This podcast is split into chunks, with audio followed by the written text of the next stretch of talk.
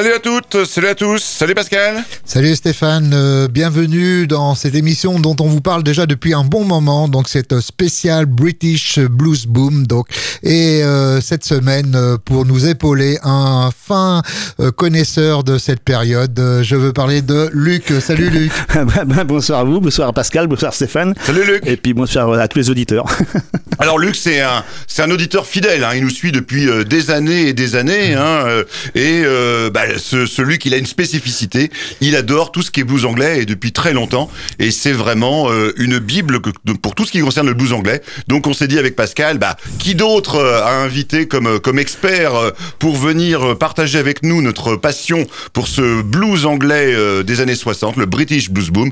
Donc d'où la présence de, de Luc qui va vous éclairer, chers auditeurs et auditrices, tout au long de cette émission, Pascal. Oui, on va d'abord commencer par l'écouter, un des précurseurs de ce British Blues Boom. On veut parler de John Mayall et The Blues Breakers. Ça s'appelle Stepping Out.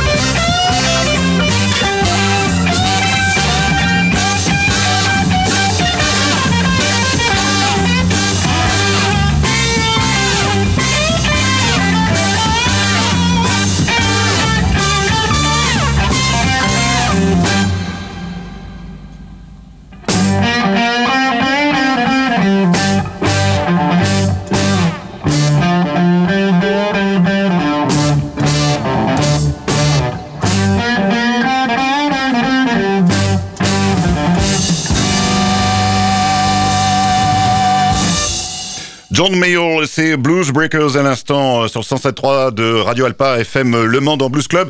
Vous écoutiez John Mayall, donc même si vous l'avez pas entendu, hein, puisque c'est un morceau euh, instrumental, un album sorti en juillet 66, un album euh, légendaire de ce British Blues Boom, surnommé le Bino Album, puisque un certain Eric Clapton fait un peu la tronche parce qu'il n'est pas assez mis en avant à son goût, et donc ostensiblement il lit une BD plutôt que de regarder le photographe. Ça c'est pour l'anecdote sur la pochette de l'album.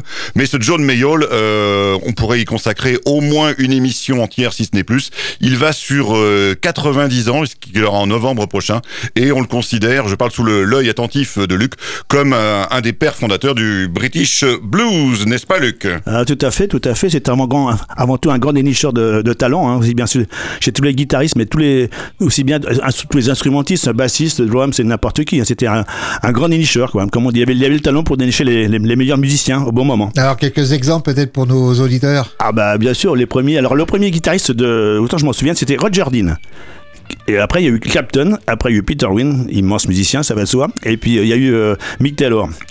Et Ah, donc, plus ah, près de nous, euh, Pascal, plus plus contemporain, euh, ce John Mayall a aussi euh, découvert des, des guitaristes euh, extrêmement talentueux comme euh, Walter Trout ou encore euh, Coco Montoya. Le dernier en date, euh, dans les derniers en date, il y avait euh, Buddy Wellington et Rocky Atas. Donc euh, vraiment un, un dénicheur de talent et puis bah effectivement un personnage euh, à part ce John Mayall. Euh, on savait aussi qu'il était réputé pour sa, sa, sa cruauté énorme, mais disons fallait être à l'heure et, et ça rigolait pas toujours dans la maison euh, de John Mayall. Ah oui, tout à fait, tout à fait. Clapton en a fait l'expérience parce qu'un jour il arrive en retard au studio et il a payé de ses deniers, comme on dit. Voilà, une petite retenue sur salaire, je sais pas si Oui, ça, ça se ferait c'était ça, encore. c'était ça, c'était ça. Hein. Et on sait aussi qu'il était, euh, enfin toujours, il est très attentif à tout ce qui peut euh, sortir. Il ne veut euh, sortir comme album que des choses qu'il a lui-même contrôlées et euh, il fait détruire euh, toutes les bandes démos, euh, tout ce qui euh, ne lui convient pas, ses poubelles. Et euh, si jamais quelqu'un a le malheur de publier quelque chose dans son dos, euh, donc là c'est c'est procès euh, Ah oui, immédiat.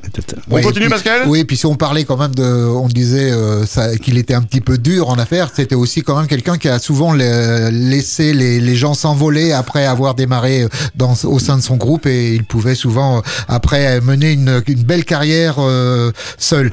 Le groupe suivant, euh, Stéphane, Moins connu, hein, ah, moins connu, mais même s'il a laissé quand même une trace indélébile dans le British Blues Boom, c'est Humble Pie. Alors Humble Pie, c'était surtout à l'époque Steve Marriott et puis euh, le grand guitariste euh, Peter Frampton, voilà, donc qui, qui a été pendant très peu de temps euh, au sein du groupe, mais euh, Humble Pie, donc c'était surtout Steve Marriott à l'époque, qui a vraiment, euh, à l'époque, rendez-vous du compte que Robert Plant euh, disait je voulais être Steve Marriott hein, pour vous montrer euh, l'importance que, que ce groupe a eu, que David Bowie dit, a, a dit aussi que c'était pour lui un des meilleurs chanteurs euh, d'Angleterre qu'il n'ait jamais produit. Donc un groupe qui a été pas très pas très longtemps très influent, mais qui a été vraiment très très très Bah, dis- disons que c'était le- bon, Humble Pie c'était avant tout un groupe de c'était les prémices du hard rock hein, comme on dit hein. même si Peter Frampton avait joué un moment justement dans euh, dans pas mal de musique enfin de- des petits groupes comme The Word d'ailleurs entre autres mais c'était c'était avant tout du, hard rock hein, c'était les prémices alors le Humble Pie bien sûr c'était Steve Marriott il y avait Peter Frampton qui était remplacé par Clem Clemson après et puis il y avait Jerry Charley qui était au, drum c'est euh, Greg Ridley qui venait du Spooky Too qui était le bassiste Ouais. Et là, on va les retrouver peut-être, euh, c'est Humble Pie, dans un, une période justement qui commençait à être un peu, à s'éloigner un petit peu du, euh, du blues. euh, C'était en 1972. Euh, C'était l'album Smoking, un des tubes de, de Humble Pie, Stéphane. Avec une, une intro un peu bizarre, hein, accrochez-vous, mais après ça va, ça va y aller. hein. Oui, c'est ça. Donc on retrouve euh, 30 Days in the Hole.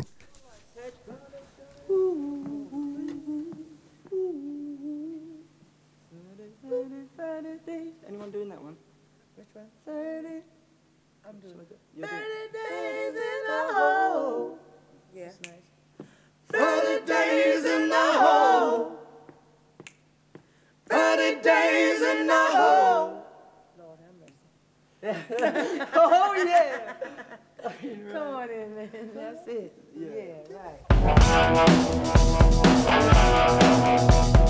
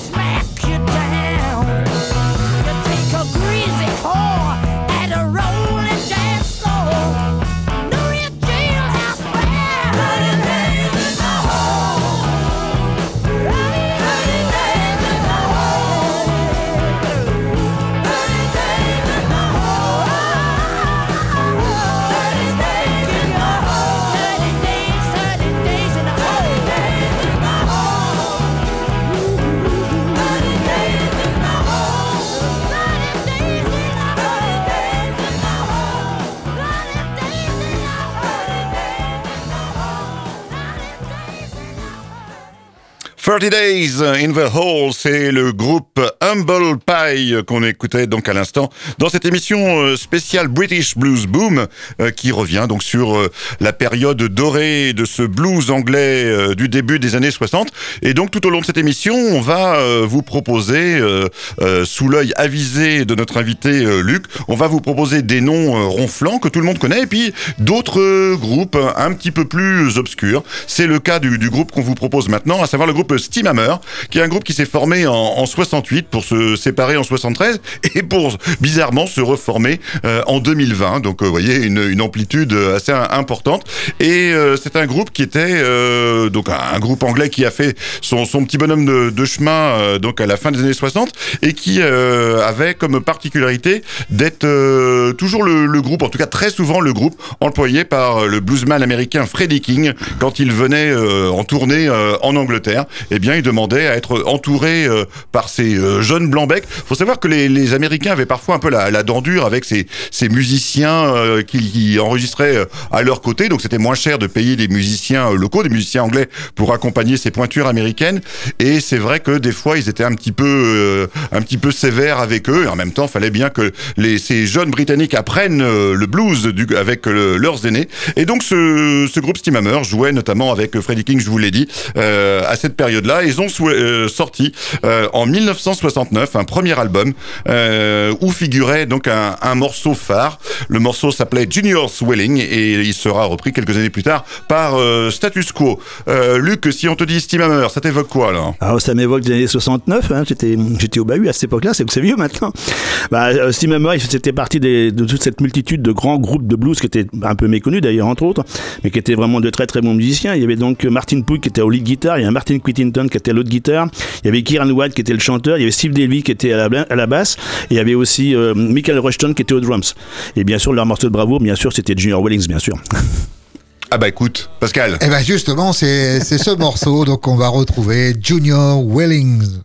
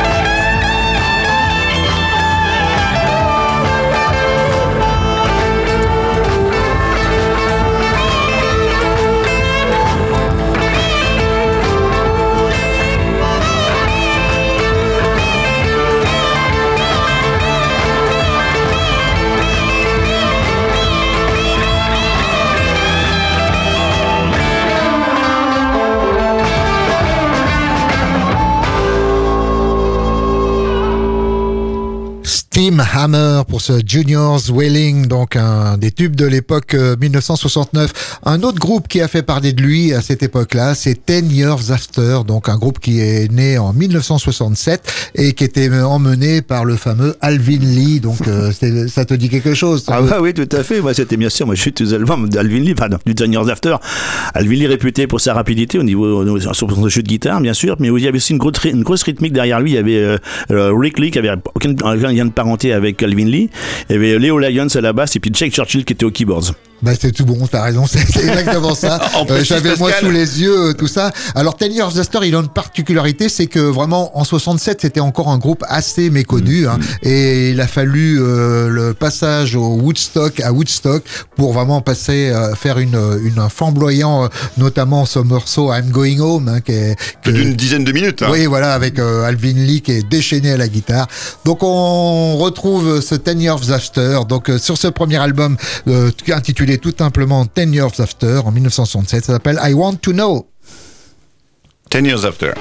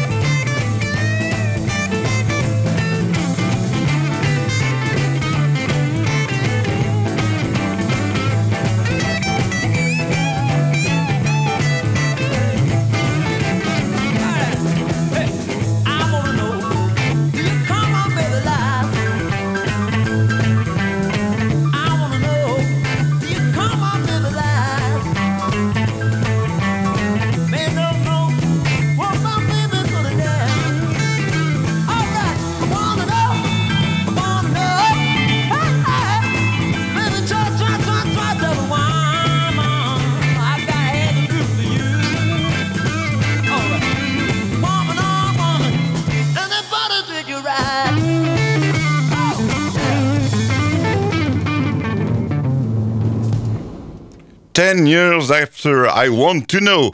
On continue, oui, je voulais euh, préciser à nos auditeurs que euh, quand vous entendez Luc, c'est du sans filet. Hein. Le, le, gars, il est sans notes, sans rien, euh, c'est tout de tête. Hein. Donc un puits de, de, science dont on va encore avoir besoin, notamment pour évoquer ce, ce premier album historique en ce qui concerne la rencontre entre, je vous le disais tout à l'heure, des musiciens noirs américains et de, de, jeunes guitaristes blancs qui découvraient le, le blues. Ça a été ça le début du British Blues Boom. hein. Donc un, boom justement qui a euh, fait éclore tout un tas de, groupes anglais et qui se sont euh, entichés du blues qu'ils entendaient sur des sur des radios. Alors souvent c'était parce qu'il y avait des, des militaires américains qui étaient basés euh, en Angleterre et en écoutant la radio, bah, les jeunes anglais entendaient ça. Qu'est-ce que c'est que ce truc? C'est quoi ce son? Ça vient des États-Unis et c'est comme ça que eux ont eu envie de jouer le blues comme ils l'entendaient, le blues des Américains.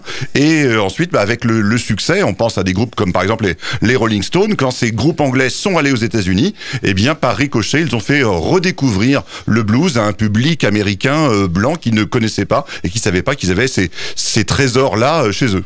Et par ricochet, justement, redonner une lumière à tous ces musiciens noirs américains qui étaient un petit peu euh, dans l'oubli.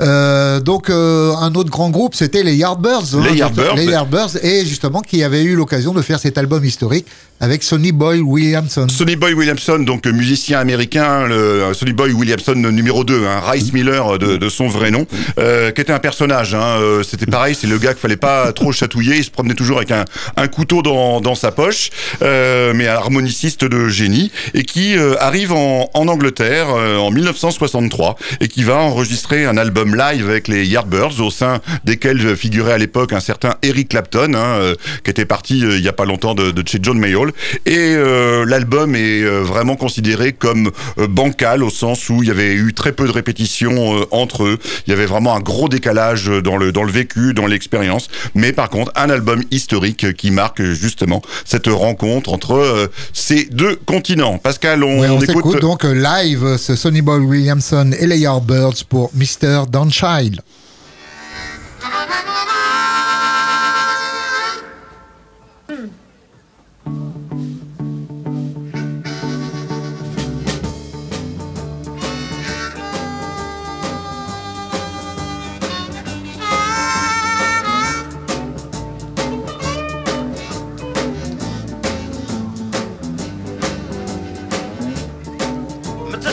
Downchild.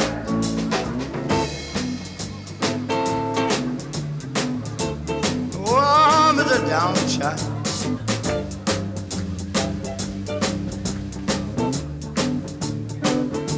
I was to take a fool advice, and I don't want to beat my. Downchild.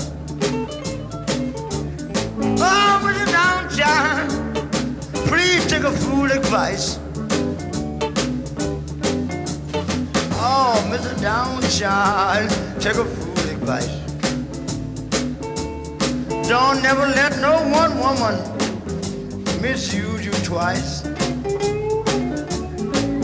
Every time she smiles, she gonna say she don't love no one but you. Every time she smiles, she says she don't love no one but you. But you better watch out for the boy. She just allowed to drop a trunk on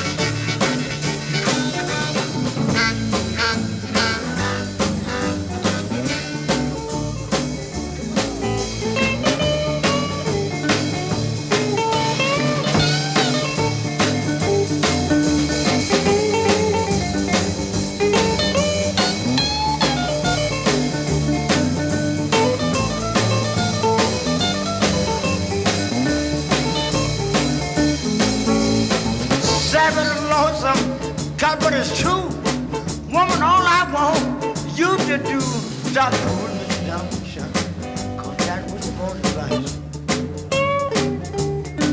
Cause I do mess up, and I'll be married twice. That's wrong. That's wrong. That's wrong. That's wrong. But you be trying to fool me and darling, and I'm a long way from home. That's it, I'm telling you to be fair, and I'll meet you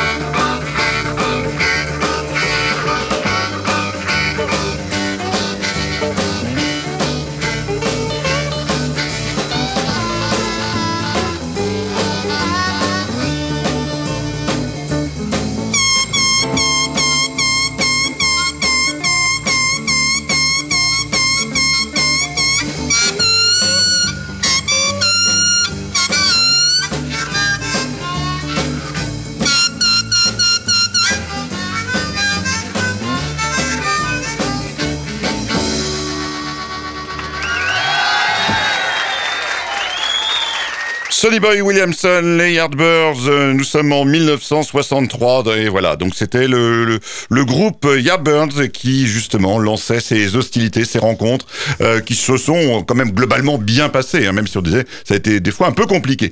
On en arrive, Pascal, à un groupe qui euh, bah, va résonner hein, dans les oreilles de notre invité Luc. Vous êtes toujours à l'écoute du 107.3 de Radio Alpa FM Le Mans. On est dans l'émission Blues Club et on célèbre le blues anglais euh, des années 60, ce blues euh, florissant, avec notamment ce petit groupe, euh, Pascal, Fleetwood Mac. Oui, Fleetwood Mac, donc emmené euh, par Mick Fleetwood, euh, mais aussi euh, donc un autre guitariste. Euh, je te laisse l'annoncer, Luc. Ah, bien sûr, ouais. Bon, après ça, il reste mon maître, hein, bien sûr, c'est Peter Wynn. Alors, il y a bien sûr, il y a eu Clapton qui était un, au style plus agressif, Mick Taylor qui, l'a suivi après, un style plus fluide. Par contre, euh, Peter Wynn, c'est quelqu'un qui a un son tout en suspense, tout en. C'est un son carrément sépulcral, voire euh, quasi viscéral. C'est vraiment un musicien hors norme. Enfin, pour bien sûr. Pascal, tu, on- tu, tu peux rebondir, on parlait de, de Clapton à l'instant. Oui, on parlait de Clapton et c'est vrai que je peux, je peux pas m'empêcher de vous en inviter à aller sur Arte euh, et notamment la plateforme arte.com donc pour aller voir un, un documentaire de, de Martin Scorsese sur euh, sur Eric Clapton qui reprend donc euh, Clapton s'exprimant sur ses influences de blues et notamment sur euh, ce fameux concert à Fillmore euh, au Fillmore West de, de San Francisco où il euh, où il euh, à l'époque déclinait euh, son album euh, From the Cradle qui est sans doute un, de ses meilleurs albums et on voit des, prestations enflammées de, Clapton. Donc si vous aimez Clapton et sa guitare vraiment des euh, je vous conseille d'aller voir euh, ce Nothing But the Blues ça s'appelle. On enchaîne donc Stéphane avec ce Fleetwood Mac donc et, le grand Peter Green à la guitare. Pour justement un morceau qu'il a composé I Need Your Love, Your Love So Bad.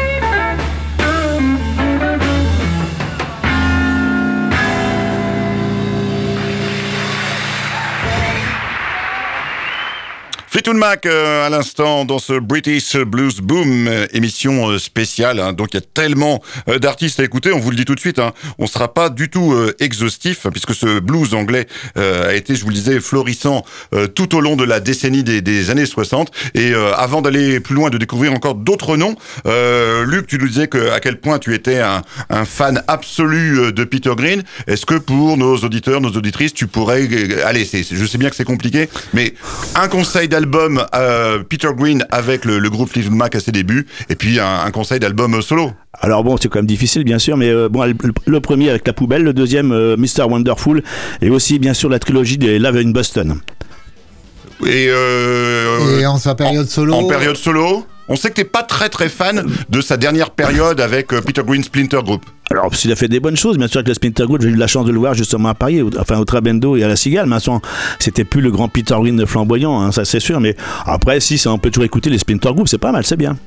Donc euh, un conseil pour un album euh, solo, il y avait In the Skies, euh, qu'est-ce que... qu'est-ce Ouais, que In the Sky, ouais, ouais, bien sûr, In the Sky, c'était ça. Il y avait Albatros là, notamment, je crois. Non, c'est pas sur Ah, celui-là. l'Albatros, c'était bien avant. Ah non, la période dans Mac. Ah ouais, ouais. c'était non, je, pense- je pensais à un autre morceau, pardon. Ah, bien sûr, il y a eu un morceau que j'aimais bien, c'était Last Friend to Saint Anton. Ok. C'était très aérien, hein, Oui, voilà, tout à aérien fait. comme, Ouais, comme ouais. son. euh, Ça, c'est un très beau morceau, je crois, avec un, avec un, ce- un saxo de Chris Mercer, je crois.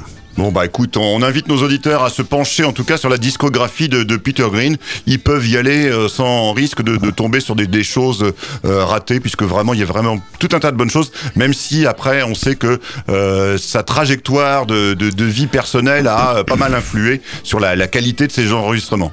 Euh, si, j'ai oublié aussi un album qu'il a enregistré avec Otis Spann. Spann, c'est- Otis Spann, c'était un pianiste américain.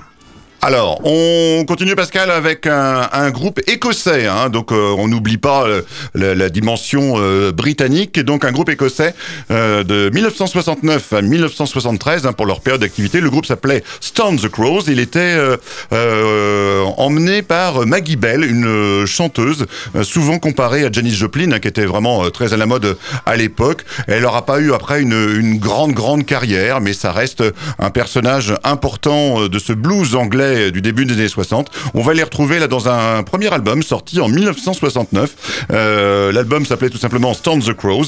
Et euh, bien quand on démarre, souvent le plus simple c'est de reprendre des choses qui se font. Et, et à l'époque on faisait des reprises toutes chaudes, hein, puisque là en 1969, euh, Stand the Crows et Maggie Bell reprenaient un standard des Beatles sorti deux ans plus tôt dans l'album Magical Mystery Tour. Elle euh, reprend le célébrissime morceau The Fool on the Hill. Donc bah on, on on s'écoute. s'écoute The Stone, The Crow. The Fool on the Hill.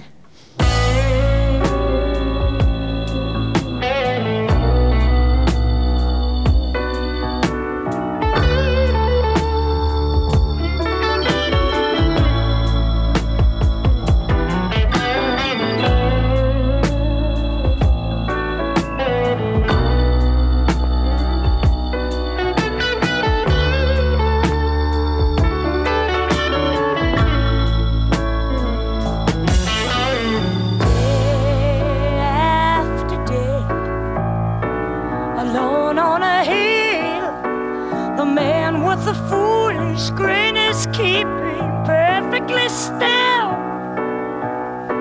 But nobody wants to know him. They can see that he's just a fool. And he never gives an answer. But the fool on the hill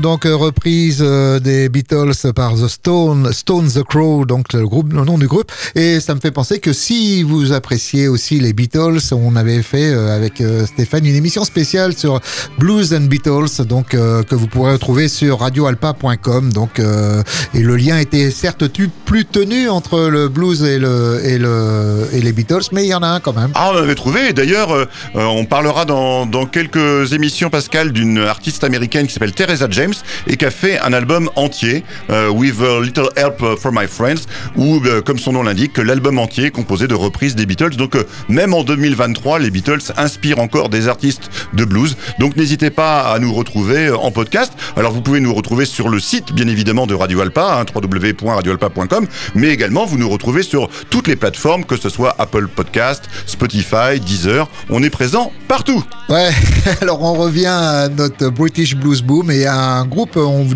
moins ronflant que Fleetwood Mac sans doute, euh, Juicy Lucy, donc un groupe euh, apparu en 1969 euh, qui est un peu disparu très, assez rapidement. hein. ça vous fait dire qu'il a, il a eu de multiples line-up qui ont été euh, renouvelés sans arrêt, donc euh, c'était un peu difficile de les suivre. Mais à l'époque, ils avaient euh, notamment fait une reprise de Bo Diddley qu'on va écouter euh, bientôt là, qui avait fait parler d'eux. Euh, ça te dit quelque chose, ça, Juicy Lucy, euh, Luc? Alors, euh, beaucoup moins, beaucoup moins. Je sais qu'il y avait Mickey Moody qui a, qui a travaillé chez eux comme guitariste, il y avait Paul Williams, mais ça, par contre, j'ai eu qu'un seul disque d'eux, c'est tout. Voilà. Donc hein, effectivement, ils ont eu une carrière un peu en dents de scie. On va les retrouver à la belle époque, donc pour cet album tout simplement intitulé Juicy Lucy et reprenant ce Bo Diddley, Who Do You Love?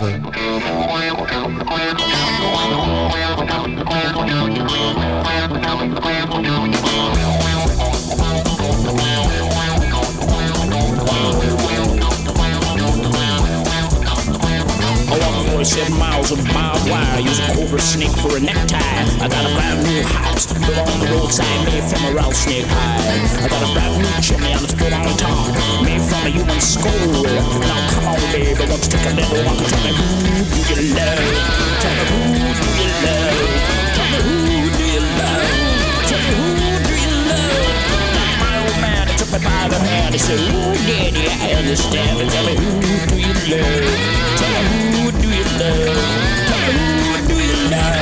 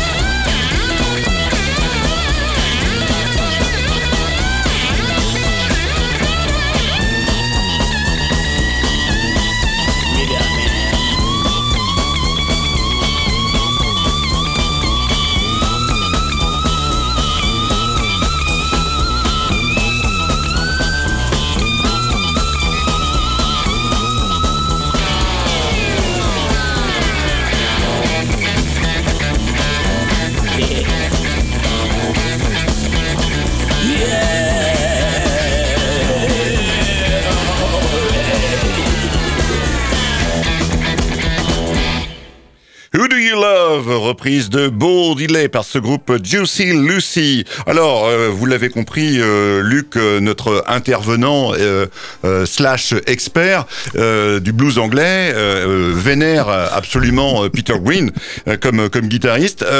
Moi, ça serait ça serait plutôt Rory Gallagher, ce guitariste irlandais qui nous a quittés en, en 95. Et ce guitariste, voilà, j'ai toujours eu une affection particulière pour lui, principalement pour ce que tout le monde salue, à savoir son authenticité. Euh, quand on disait justement qu'il était euh, amoureux du, blues, euh, c'était vraiment pas une légende puisque il a notamment refusé, pour cette raison d'amour du blues, il a refusé d'intégrer un petit groupe qui s'appelait les Rolling Stones. Et voilà, il a dit bah non, non, non, moi je suis là pour composer mes propres morceaux, pour chanter mes propres morceaux. Donc si c'est pour être dans l'ombre du duo Jagger Richards, bah ça m'intéresse pas. Donc vous voyez, ça prouve que il avait vraiment envie de, poursuivre son chemin et de jouer son, son blues partout où il le pouvait. Il avait démarré en formant un, un groupe qui s'appelait le groupe Taste euh, en 1966 et euh, bah, c'était un, un des premiers power trio, hein, comme on appelait ça. Donc euh, guitare, basse, batterie, une formule qui a fait Flores à cette époque. Pas facile à placer, Pascal. Faire Flores, tu, tu, le, tu le notes. On pense bien sûr à Cream, hein, qui, qui jouait comme ça dans cette formation de power trio avec notamment Clapton dont tu parlais tout à l'heure, Pascal.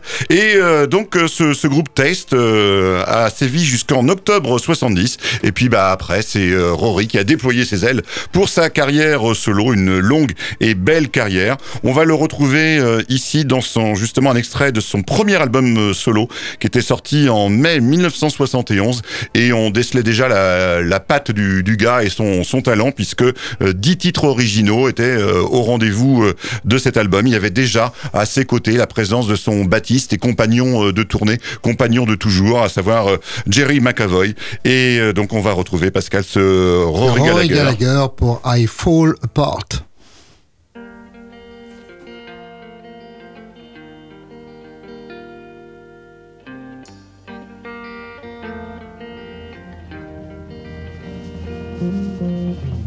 like a cat that's playing with the ball of twine that you call my heart.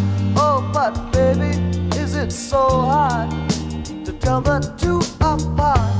And so slowly you unwind me until I fall apart.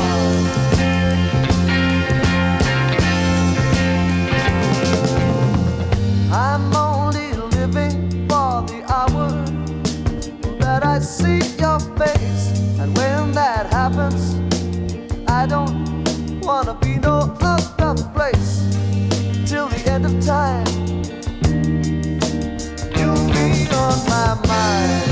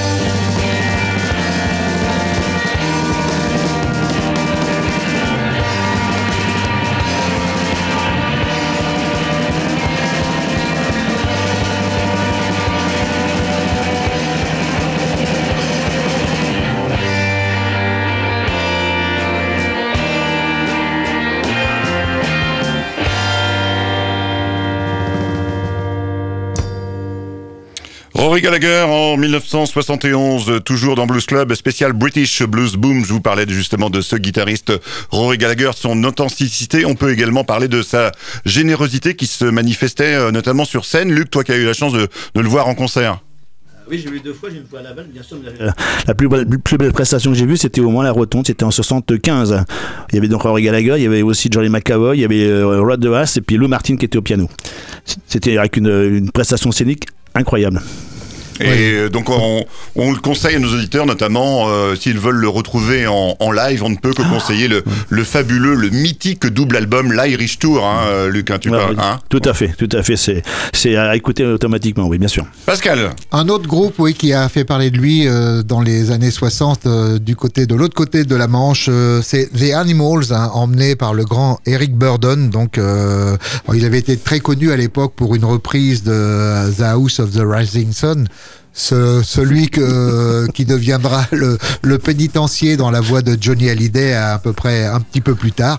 Donc euh, ce The Animals, donc qui avait euh, vraiment eu une, une grande influence. Alors peut-être pas sur le British Blues Boom, mais qui ont été vraiment dans les précurseurs hein, de, de cette musique. Ah, tout à fait, tout à fait. Je crois qu'ils ils ils étaient même plus bluesmen que, bah, pas les Beatles, bien sûr, que les Stones. hein. C'était vraiment très, très blues. Avec les M, c'était vraiment le, le groupe, euh, dans les années 64, c'était un groupe qui vraiment du jouet du blues. ouais. Il faut dire qu'en 63, ils avaient eu l'occasion de faire la première partie de Chuck Berry, vous voyez, donc euh, et ça avait vraiment fait un, un coup de projecteur incroyable et euh, leur permettre une début de carrière. Alors on va les écouter là dans un album qui a été fait en 1977, donc bien longtemps après euh, leur dissolution.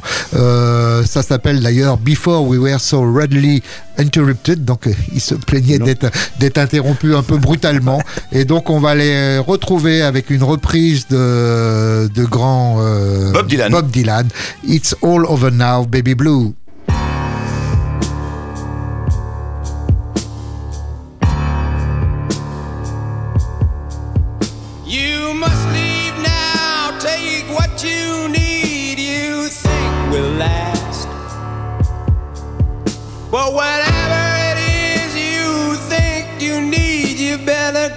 grab it fast. Yonder stands your orphan with his gun, crying like a fire in the sun. Look out, the saints are coming through, and it's all. Blue. The highway is for gamblers. You better use your sense. Take whatever you've gathered up from coincidence. The empty handed painter from your street is drawing crazy patterns on your sheets.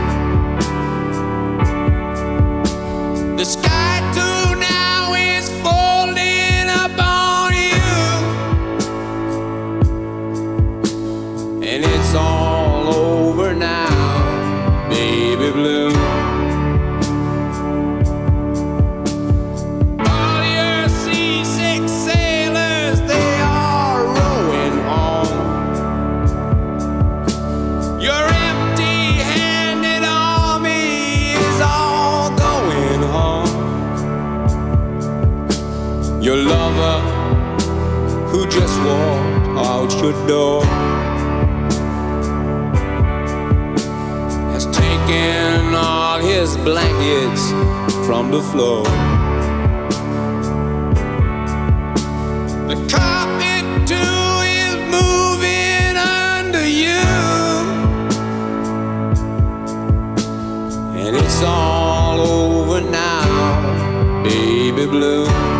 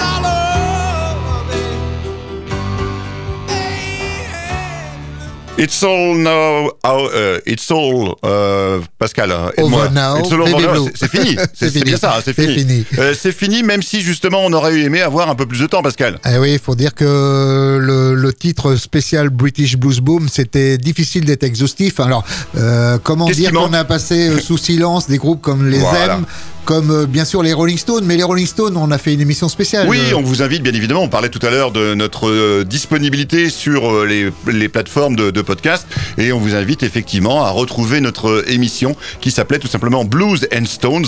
Donc bah, des titres d'artistes de blues qui reprennent les Stones ou les Stones dans leur version la plus bluesy. Donc voilà pourquoi on, on les a un petit peu mis sous le, le tapis aujourd'hui. Euh, mais bien évidemment, plein, plein, plein d'autres groupes auraient mérité d'être dans cette émission spéciale. Spécial euh, Blues Club euh, consacré au, Bri- au British Blues Boom. Et d'ailleurs, on remercie notre invité Luc pour son éclairage tout au long de, de l'émission, Pascal. Oui, merci à toi, Luc. C'est vrai que c'est une bible de, de cette période-là.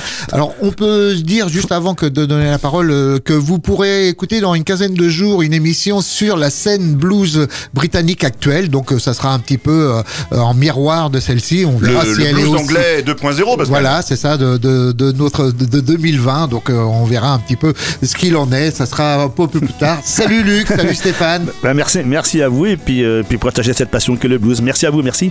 Salut tout le monde, à la semaine prochaine, bye bye.